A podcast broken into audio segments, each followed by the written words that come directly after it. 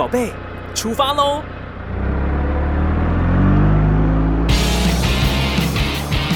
亲子加油站，帮您加满教养正能量。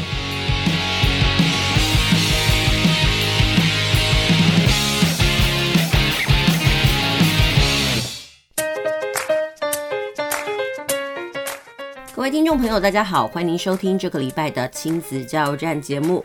时间过得很快哦，已经到了十一月喽。那这个礼拜呢，不知道听众朋友你过得怎么样？那这个礼拜呢，我们家又进入到了这个居隔模式。为什么呢？那是因为我家大儿子的班上啊，嗯、疫情呢突然又升温了，整个班上四十个学生哦，竟然呢在这个一个礼拜当中呢，哦，陆陆续续哦有超过大概一半以上的同学确诊哦。所以呢，其实很多人都开始想说，哎，奇怪，哦，这个校园的疫情是不是又开始爬升了？那，嗯，其实很多人都说呢，大概要到十月、十一月的时候呢，那个疫情才会慢慢开始下降。尤其呢，又这个遇到了，呃，这个可以开始陆陆续续出国啦，所以很多的变数呢就开始产生。那，呃，讲实话，从我开始确诊到现在，终于过了一个月，很多人都说呢，真的是得到着这个新冠肺炎哦。大概是真的需要有一个月的这个休养期间。那大概在前一个月刚痊愈的时候呢，那时候呢就会一直咳嗽，咳到我觉得觉得啊人生无望，然后肺整个快要喷出来了，然后就会觉得说，哎呀怎么会这么惨？然后开始呢脑补很多状况，是想说自己是不是肺纤维化了，或者是是不是真的受到病毒的侵袭，甚至有了这种长新冠的后遗症哦，其实就是诸如此类。所以呢，其实我相信我很多听众朋友呢，你最近啊，如果说是在这个，也不能算是最近啦，就从疫情升温开始哦，你在这个大街小巷上走啊，只要看到那个中医诊所，一定都会看到这个什么新冠的后遗症呢，中医来治疗。我就觉得这样让老祖宗的那个治疗智慧呢。那突然又获到了重视哦，所以呢，其实很多人呢，其实在确诊完之后，大家就会口耳相传啦，想说，哎，你有没有去看看中医啦？你有没有调调体质啦？然后检视一下自己生活怎么样？其实我觉得疫情这件事情呢，也让大家对于自己的生活有一些省思，甚至呢，开始去思考一下，比如说好不容易放了一段假，这种病假之后，大家就开始醒思自己的生活到底要不要这么的忙碌，然后这么样的庸庸碌碌，或者是说，哎，自己的生活呢，应该要断舍离一些什么？其实我不知道听众朋友呢，你自己对于呃你自己的生活呢有什么样子的改观？特别是你确诊之后啊，你对于生活呢有没有一种不同新的省思哦？其实对琪琪妈来讲呢，我开始要去省思我生活上的一些重要性。不然平常我是一个把生活呢排得非常的忙碌很满的人哦。那其实这时候我就开始来思考一下，对我来说什么东西是我人生中的第一顺位？那很多人都说，哎，健康很重要。但是呢，嗯、呃，更有人会说，如果呢，当你都没有缺乏的时候，或者是你没有去面临到一那个健康呢有缺损的时候，你根本也没有想到说健康的重要。当然，有人也会觉得说，哎，家庭很重要。但是如果你家庭和乐的时候呢，一切都在轨道上运行的时候呢，你可能也不会觉得它有任何的呃这个需要牵挂的地方。那像我们呢，可能呃在这一段时间，可能都为了孩子啦，或者是为了自己的工作而奔波，所以我们可能把生活重心呢放在这两个部分。所以我就觉得说，其实，在我们人生的这个过程当中呢，到底谁是我们的生活重心？我觉得都会用事件。呃，来做一下不同的整理。那提到了这一个礼拜的那个趣事啊，就是其实呃，在这个礼拜一呢，也就是所谓的万圣节嘛，其实都还有一些余兴活动。但是呢，哎，就要想到那个。韩国的那个梨泰院的踩踏事件，呢，真的觉得非常的可怕。我觉得这是一个非常好的机会教育。其实我们到了年底的时候呢，或多或少呢，都会有一些大型的聚会。然后呢，好不容易解封了，大家就会一窝蜂的往外冲。所以关于这个部分呢，真的也可以告诉孩子啊，哎，那个人挤人哦，到底到底会有多么可怕的状况？我觉得那也是一个很好的一种社会教育。那其实讲实话，遗憾是大家都不希望发生的，但是别人的遗憾都是可以当我们当做借镜，可以让我们知道，哎，怎么样才可以避免这样子的发生哦。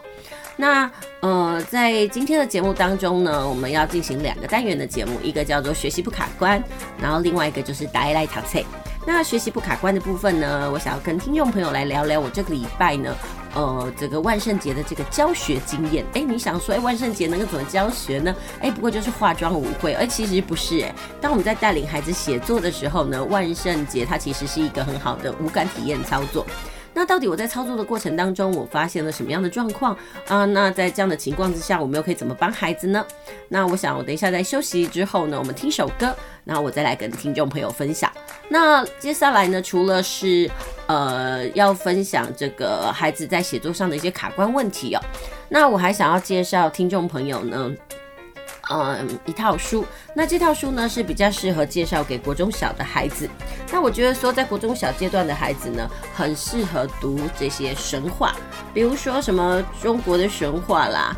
然后呢，这些神话故事呢，其实对于很多孩子来讲，都有一些生命的养分或文学的养分。那今天到底要介绍哪套书呢？一样，我们也是这个先听首歌休息一下，我们等一下回来吧。学习不卡关，读册无痛苦。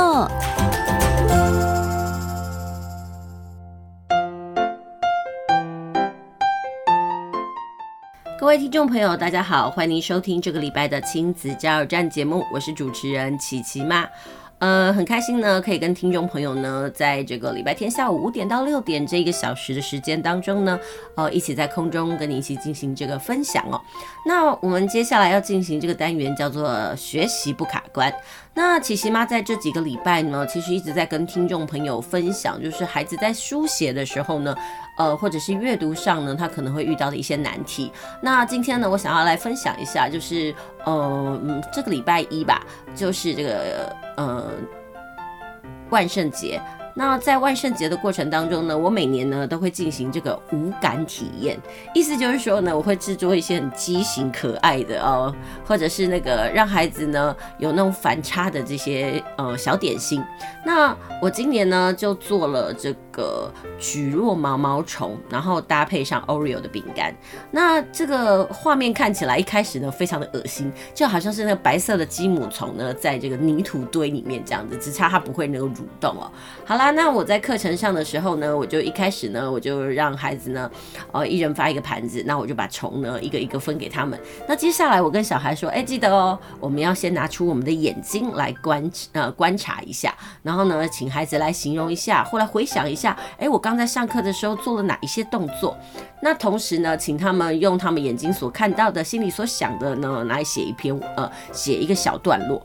那这时候你就会发现，其实很多孩子真的很词穷诶，你就问他说：“你眼睛看到什么？”他就说：“我看到黑黑的。”然后呢，我看到白白的。但除此之外呢，可能就没有什么形容，或者是我看到一条长长的。意思就是说，你会发现孩子的形容能力非常的薄弱。那你不要认为说，哎，可能只有这个小年段的孩子是这样哦，其实不是。我觉得其实有些国中生呢，你要他好好来形容这些东西哦，他们会变得很贫乏。嗯，可能因为哦，他们。呃，常常看这个短视频啦，或者是说看这个脸书啦，或者是这个是短篇型的这个浅碟型的文章习惯了。那因为在这样子的文章底下呢，其实它的描述都不会很深刻，它其实就是言简意赅，或者是几句话，或者是一些营养不良的形容呢，他就这样子糊弄过去了。所以孩子没有办法在阅读或者是生活当中呢，去培养那种叙事的能力。所以想当然尔，你要他去形容的时候呢，他的东西就没有办法说得非常的。呃，明确，甚至让你觉得有身临其境的感觉。那我都跟很多孩子说，其实，呃，写作这件事情哦，我们以前的那个华文教育啊，那个美文教育，其实已经慢慢在淘汰了。呃，我们现在更重视的是这个文章的内在，甚至它所展现出来的情感。意思就是说，你不用用了很炫的修辞，也不会用很。呃，全也不会通篇都是成语，然后甚至也不需要用到那个很华美的文字。重点是你怎么样去把你所要想到传递的概念给表达好，那是一个最重要的事情。那相对而言呢，现在孩子呢就是会有两轨，可能有一轨呢，他去受了这个作文教育之后，然后呢受到了那个美文教育的荼毒哦，它里面的文章写得很美。但是拨开那个情境之后，你觉得好像很空洞，没有内涵。但还有一批的孩子呢，也很特别，他们呢就真的是我手写我口，所以呢，在他们的句子里面常有很多口语的那个状况发生，比如说那个就怎么样就怎么样啦，然后也是啦，都马啦，我就怎么了，你就会发现好像在跟你聊天一样。这时候就常常要跟孩子一再的提醒哦，写作这件事情其实跟口语呢还是有一定的落差。呃，为什么要叫写作？那写作之所以要训练。练是要让孩子学会怎么样使用这个书面语言，那你就要让他知道什么叫做口语跟书面语言的差别哦。那其实也很希望说，哎，孩子在阅读的过程当中呢，那真的觉得有人写的很美的地方呢，你可以好好的去仔细呃仔细的品味一下，然后甚至也不排斥呢，跟孩子说，哎，你也可以模仿啊。其实很多的写作就是从模仿开始的。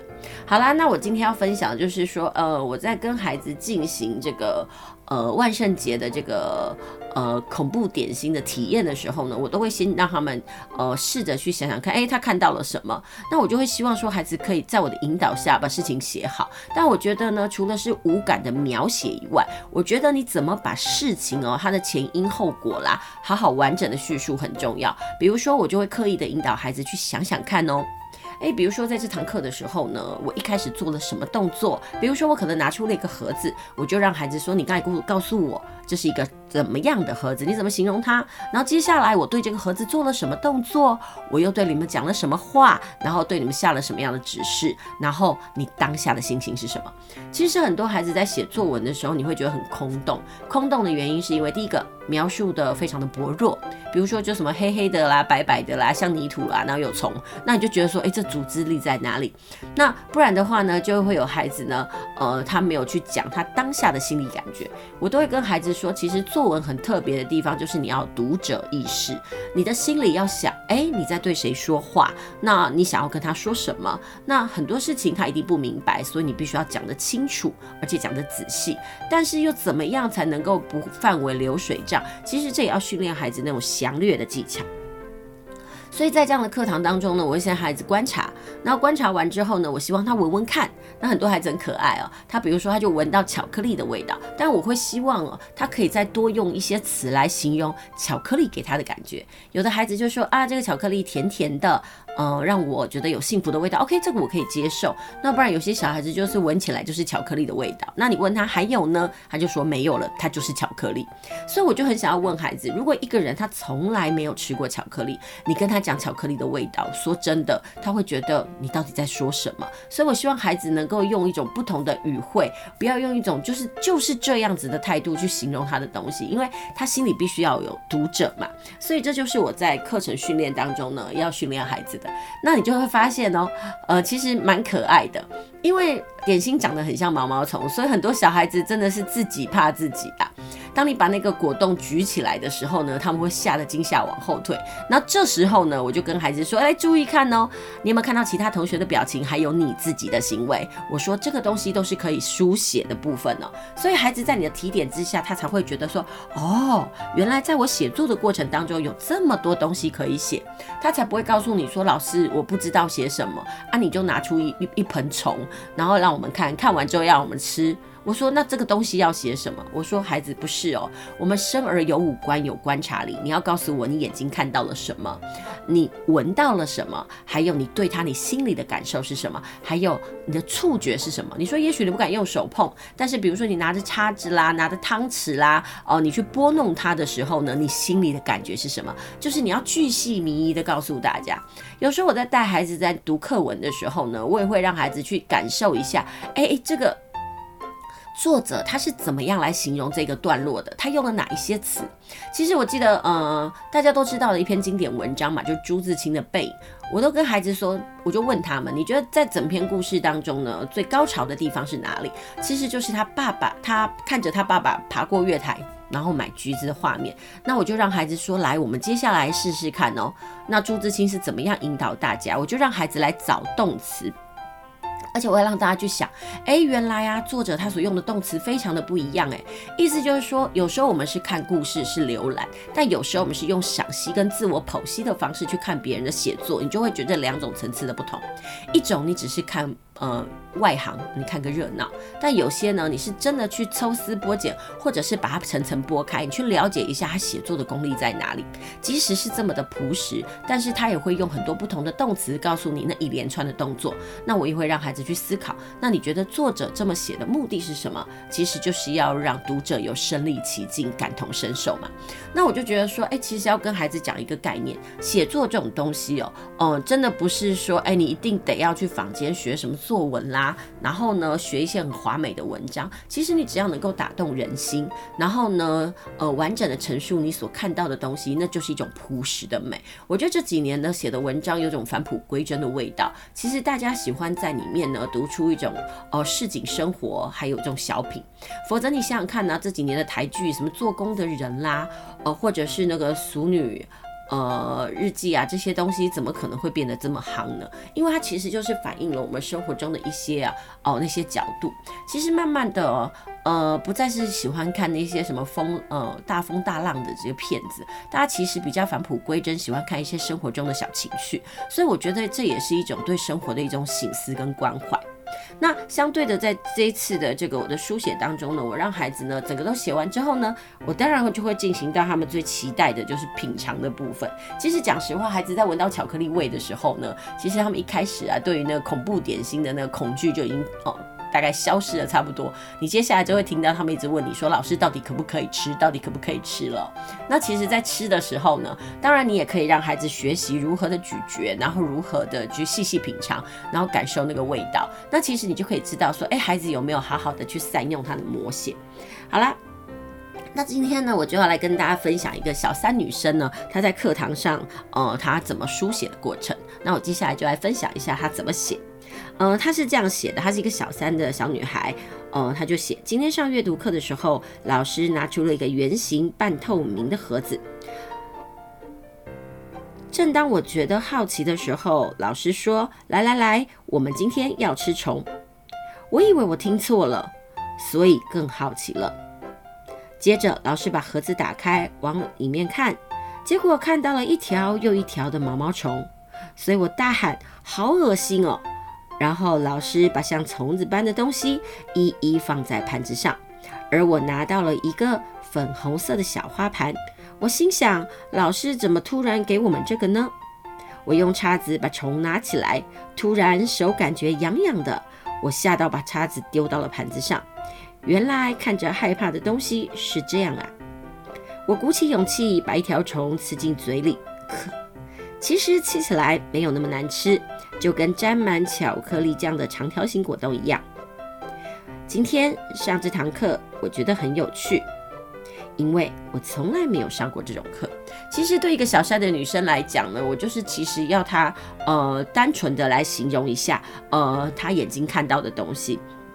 说真的，这里面呢，孩子有时候都会出现一些口语的字啊。但是我们今天保留他的创作，因为我觉得，呃，在教孩子写作的过程当中，有一件事情很重要，就是当孩子还没有枝繁叶茂的时候，我们真的记得不要大刀阔斧。其实家长就是都会用一些我们呃大人的心态，觉得说，哎，这句这样写不对，这样的并排不对，干嘛？其实我告诉你，如果孩子真的有心要好好写作文，他会尽力把它修好，他会有心想要做。但是如果一个孩子呢，对这个东西无感，然后在他刚刚开始要萌芽的小作家的心灵当中呢，你就拿了剪刀呢，大刀阔斧的剪完，我相信这个孩子大概也很讨厌作文，因为他会就觉得我不管写什么你都不满意，我不管讲怎么样你都没有觉得我好的地方。那我就觉得这个孩子在无形当中他书写的这个欲望啊，还有这个热情就会被消灭。所以，呃，在今天这部分的学习不卡关，我想要跟听众朋友，也特别是家长来分享是，当我们孩子开始在书写的时候呢，我一直都跟所有的家长说，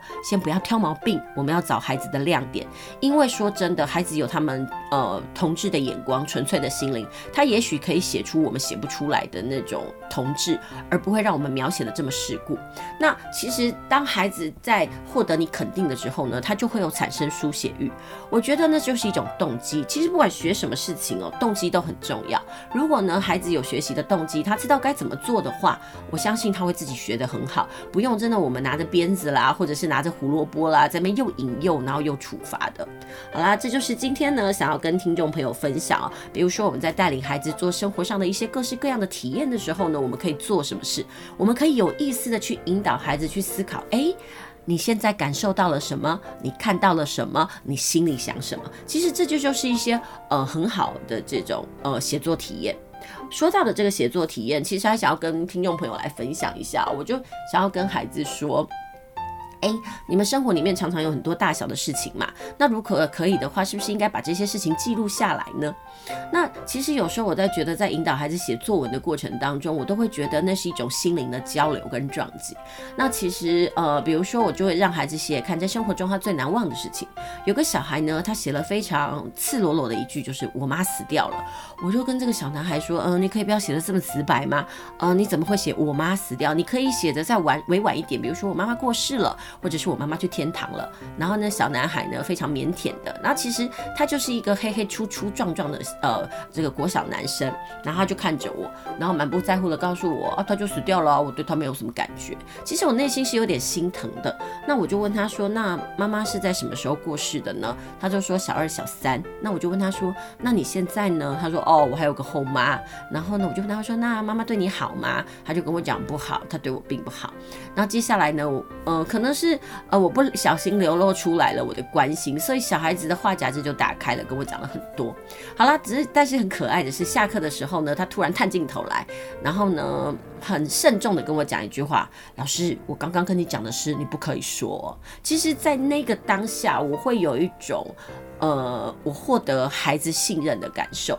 其实，我觉得在教学的路上呢，是一种交心的过程。嗯、其实当孩子愿意把话匣子打开，然后跟你分享他生活的点点滴滴的时候呢，那感受就会很不一样。其实有时候，嗯、教学就是一种呃互相成长，然后互相交流的过程。其实这个对我来说呢，是一个呃非常棒的体验。那当然呢，在这样的过程当中呢，我也可以愿意把这个经验分享。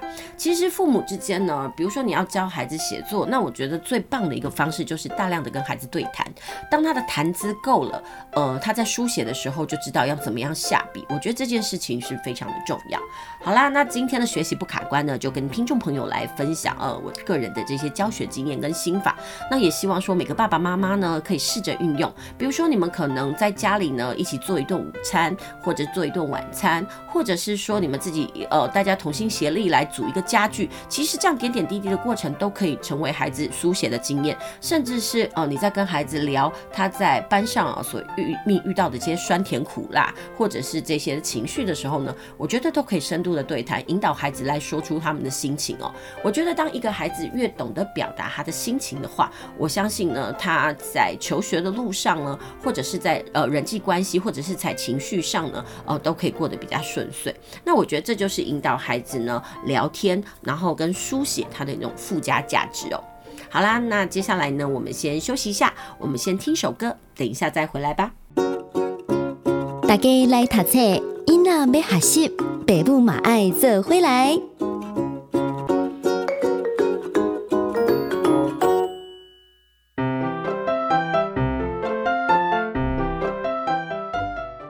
继续回到我们的节目，您现在收听的是 FM 九九点五 New Radio 云端新广播电台。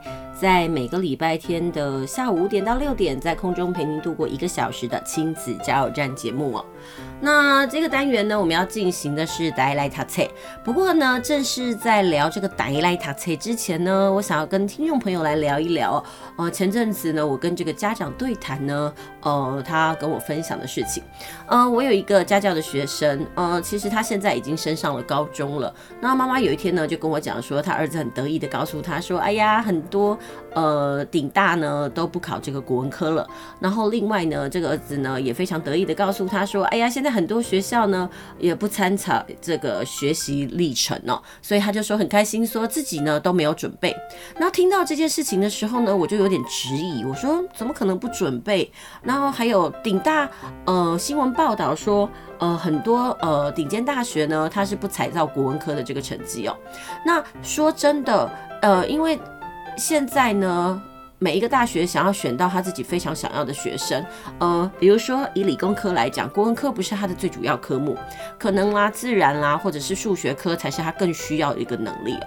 所以我觉得他不采计这个国文科，是因为不希望呃国文科变成是这个主要科目。可能他的主要科目没有那么好，但是因为国文成绩好的时候呢，让他有了这个上榜的机会。我觉得利益可能是如此，但是就会变成让孩子觉得说，那没关系，我只要呃去主攻我自己有兴趣或者是我的。强项就好了。那所以呢，关于这个呃顶大啦不采取这个呃国文科的部分呢，其实就有很多的教授呢提出了质疑，他们就担心说，哎，会不会顶大这样子的作为啊，然后让那个很多理工科的人呢，呃，甚至没有了这个文学素养，然后甚至会觉得非常的害怕。那关于这件事情呢，说真的，其实在这些社论里面呢，其实也都一直在谈论这些事情，他们就会觉得说，理工科如果是不呃把国文科设为军标的话，是不是就会不在乎人文素养？其实，在我们的呃，应该就是说，现在的社会上呢，有很多对谈的层面呢、因为有些学者就忧心啊。似乎就是不再使用这个国文科，是不是要告诉这个理工科的人不在乎素养？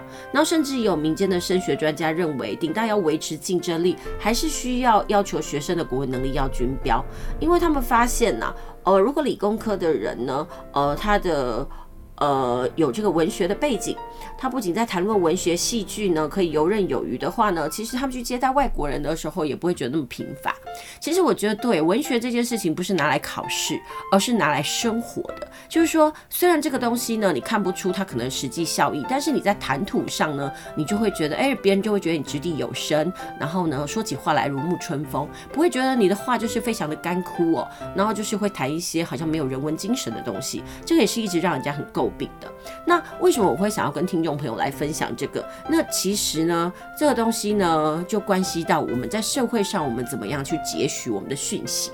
说真的，家长会有这样的疑问，那是因为他看到了新闻，他看到了顶大不再采取国文科。但是呢，呃，如果听众朋友呢，你是一个知道怎么样利用这个，呃。搜寻资资料，或者是网际网络来搜寻资料的话，你就会发现其实好像不是这样哎、欸。呃，比如说以这个大学联招会啊，呃，就是大学招生委员会联合会它的网络资料呢，它就有一个查询系统，它就是针对大学申请入学参采高中学习历程资料完整版的查询系统，它可以让你分这个学校来查询这个类别，或者是学校所在地来查询类别，或者是也可以告诉。呃，孩子，你可以利用学习的准备建议方向来查询内容。那我听了这个家长这样子的话之后呢，我就特别啊去针对这个学习历程字数的这个部分呢来这个查询。那在学习历程字数的这个部分呢，它总共有分三个部分，包括了这个高中学习历程的反思，那还有你就读的动机，还有未来学习计划与生涯规划。那我用这个资料查找的过程当中，我发现呢，哦，如果这个大学的学科呢，它要采取学习历程反思的话，总共有一千三百四十四所那个呃科系，有一千三百四十四个科系。那要了解孩子就读动机的，也有一千七百五十九个科系，而想要了解孩子未来学习计划与生涯规划的，也多达了一千五百七十三个科系。另外呢，这三个也就是学习历程反思啦、就读动机啦，还有未来学未来的学习计划跟生涯规划都要参照的学系，也高达了一千一百二十六个，并不是像这个孩子他跟妈妈反映的说，诶，他没有准备学习历程啊，因为他发现他根本不需要。我就觉得孩子在资讯的截取上面有这样子的落差，所以因为我跟家长谈谈完之后，我又自己去查资料，我就告诉家长说，诶，关于这个部分可能还是要了解一下哦，因为讲实话，孩子。现在的学制跟我们以前哦传统考这种呃大学联考已经不一样了。我们可能是一次定终身，那我们就各科采照这样子。但是现在孩子他们有那个大学入学，有申请入学啊，还有繁星计划，然后学测自考这些东西，所以非常的不一样。尤其在学习历程这个部分呢，他还有看看有没有要去参照孩子的学习。呃，修课记录啦，还有学业总成绩的部分呐、还有什么它的多元表现？那其实，在这个多元表现里面，就非常非常的多。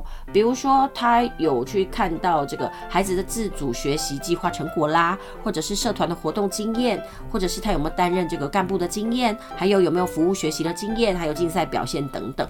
那说真的，这些东西要统整，也是关系孩子的书写能力哦。我觉得孩子可以多方去参加一些活动，然后呢，呃，去展现他自己的强项。当然，我觉得他个人的书写呢，也必须要让呃他想要就读的那些科系的教授知道他对于这些科系的兴趣跟企图心哦。所以我觉得这些东西真的是方方面面，单义工的些咩咩嘎嘎啦。就是说，如果小孩子自己不了解，那我们家长呢又跟孩子呢一样懵懂的话，那我觉得说，其实孩子可能在面对求学之路上呢，他可能会多了一些慌张。所以我觉得，既然呢网络上的资讯这么的丰富，那我觉得，身为家长的，我们能做的呢，就是呃了解一下这些事情。当然，呃，社会上呢，当然也是会有一些所谓的懒人包。但是，我觉得，如果我们可以有自己的阅读能力，可以自己去解读，那我相信我们就不会被那个新闻媒体的这种呃筛选过的资料所左右。你看嘛，就像一句话，顶大不采集国文，但是不是所有的顶大都不采集国文。而且说真的，能够进到一些呃，比如他台经教成啊这些很好科系的孩子，他其实基本学科的能力都不会太差，所以如果他不采照国文，其实说真的，他的影响性也不大。他们更关注的是，可能是在这些重要学科的能力哦。所以，我们不可以断章取义，从这些呃人家呃可能呃展现出来的资讯里面呢，然后去误判。所以，我就觉得这个东西可能会让人家觉得说啊。呃，可能对于学科的采用呢有了误解，所以这个东西呢就会让我觉得说，嗯，真的阅读能力很重要诶。我们怎么在资讯当中呢去截取到正确的资讯，而不是人云亦云呢？或者是解读错误，或者是被呃媒体上呃一些很耸动的标题跟言论拉着跑？我觉得这是现在一个国民，我们生活在这个时代呢一定要注重的能力哦。好啦，这就是在这个大家来读册之前呢，我想要跟分听众朋友呢哦来分享的一个议题。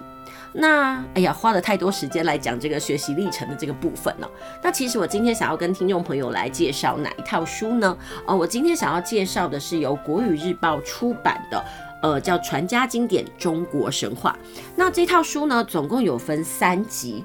那这三集分别是这个《山海日月篇》、《民间传奇篇》，然后还有这个呃《开天辟地篇》。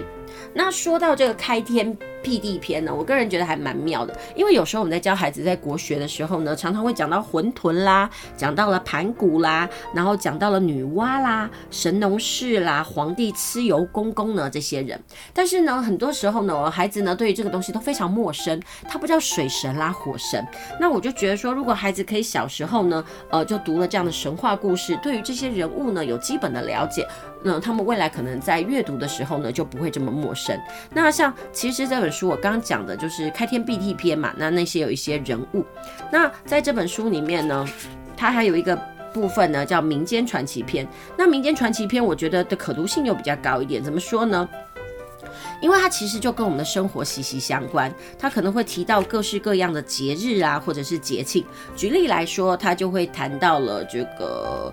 呃，蝉娘啦，就是吐丝的小姑娘，然后呢，雷祖啊，然后神龙啊，还有精卫，然后甚至可以谈到这个牛郎织女、八仙过海、月下老人，还有这个妈祖的助手千里眼跟顺风耳，甚至是十二生肖到底是怎么来的。那另外呢，在这本书里面还有，呃，这套书里面还有一本呢。呃，叫做《山海日月篇》。那《山海日月篇》里面呢，它的封面就用到了妈祖娘娘哦。然后这里面就提到了什么呢？比如说提到了夸父啦，提到了后羿啦，然后提到了这个尧啊、舜啊、鲧啊、禹啊，还有这个兴水利的太守李冰，还有这个愚公移山的故事。当然，我觉得这套书最可爱的地方就是说，哎，它呃三本。然后小孩子看完了之后呢，呃，它里面还有一个部分呢，就是问问看，诶，他这个问问看是怎么一回事呢？比如说呢，他就是有一种思考，诶，举例来说。呃，他在这个月下老人这个部分，让孩子看完了之后呢，呃，一个单元叫想问就问，他就问孩子说，哎，如果姻缘呢是一出生就是用红线系好的，那为什么人还要去拜月下老人呐？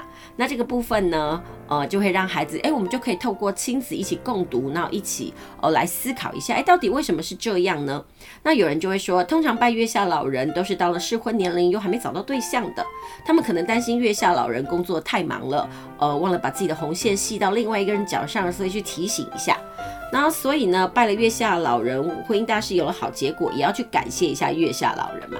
那我就觉得这本书其实非常的有人味哦。然后另外呢，它里面有提到，哎，有的庙宇里面呢，呃，有的千里眼是红色的，顺风耳是绿色的，有的却是相反。那为什么呢？为什么是这样呢？那这个东西其实。呃，我也不知道这小孩真的有没有办法哦，真的有这么好的观察力，知道这个颜色的颠颠倒哦。但是就是要跟孩子说，这个不管千里眼、顺风耳是什么颜色呢，他们都可以眼观四面，耳听八方，不会用颜色的不同而有所不同哦。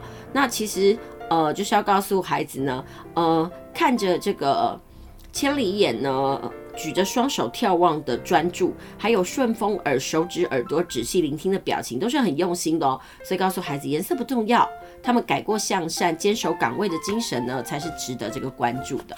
所以我就觉得，在这本书里面的每一个故事里面呢，都有一个想问就问，这个东西其实可以帮助孩子呢跟家长呢一起来对谈，然后来了解一下说，哎呀，原来这个书里面呢讲的是什么东西，然后他要传达的意念是什么。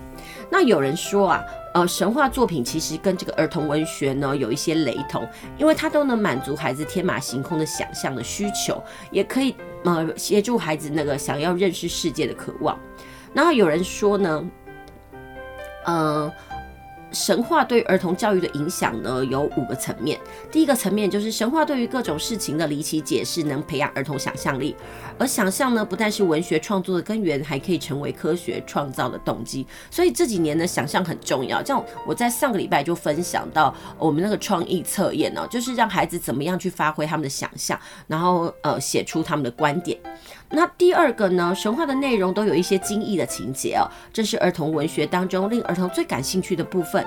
这个部分呢，就可以诱发孩子的儿童兴趣。那另外，呃，孩子也可以从这个神话当中呢，学习自古相传的这个古史轮廓。那另外，也可以从这个部分来辅导孩子各科的学习。怎么说呢？比如说，呃，我们在学到牛郎织女，就可以知道天文知识。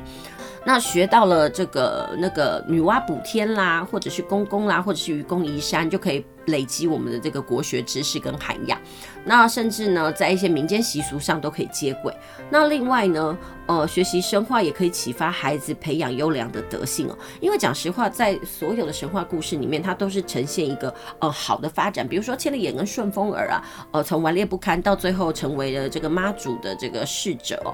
我觉得这个东西就是一个很特别的地方。那尤其这个牛郎跟织女这个地方，也可以让孩子来讨论一下这个法律的问题哦。不过那个这不分呢，不是我们今天呃介绍书的重点。只是想要跟听众朋友分享说，哎，其实小孩在读神话，其实有他的这个呃收获。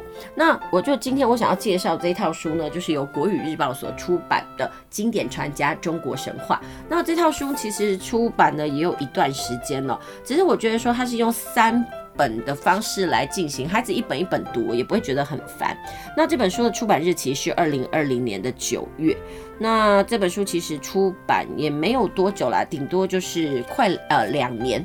但是我觉得说，孩子在这样阅读的过程当中呢，不仅可以展开他的想象力，其实对于他的文史啦，或者是各个生活的层面，他都能够多一点的认识。举个例子，比如说呃，讲到吴呃中秋节没有吴刚伐桂跟嫦娥嘛，很多小孩就会想说，哎，那为什么嫦娥跟吴刚在天上不会结婚呢？我相信这是很多孩子的疑问。但是在这书里面呢，也可以去探讨，因为其实嫦娥原本就已经结婚了嘛。她的老公是后羿，而吴刚是最后才上去，所以当然呢，各司其职，各有各的本分，跟各有各的故事，所以就不会结婚在一起。但也是要呃，觉得用欣赏的眼光来看待孩子提出这样的问题，代表说，诶，他不是死读书哦，他是有在思考的。好啦，这就是今天呢，跟听众朋友来分享的。呃，这个儿童读物哦，就是国语日报出版的呃，这个中国神话。好啦，希望听众朋友呢会喜欢我们今天为您的介绍。那因为时间的关系呢，我们节目呢就到此告一段落。呃，也希望你喜欢我们呃喜欢我今天的介绍哦。那下个礼拜呢，别忘了同一时间呢锁定我们 FM 九九点五 New Radio 云端新广播电台，让我们在空中相会一个小时吧。我们下周同一时间再会。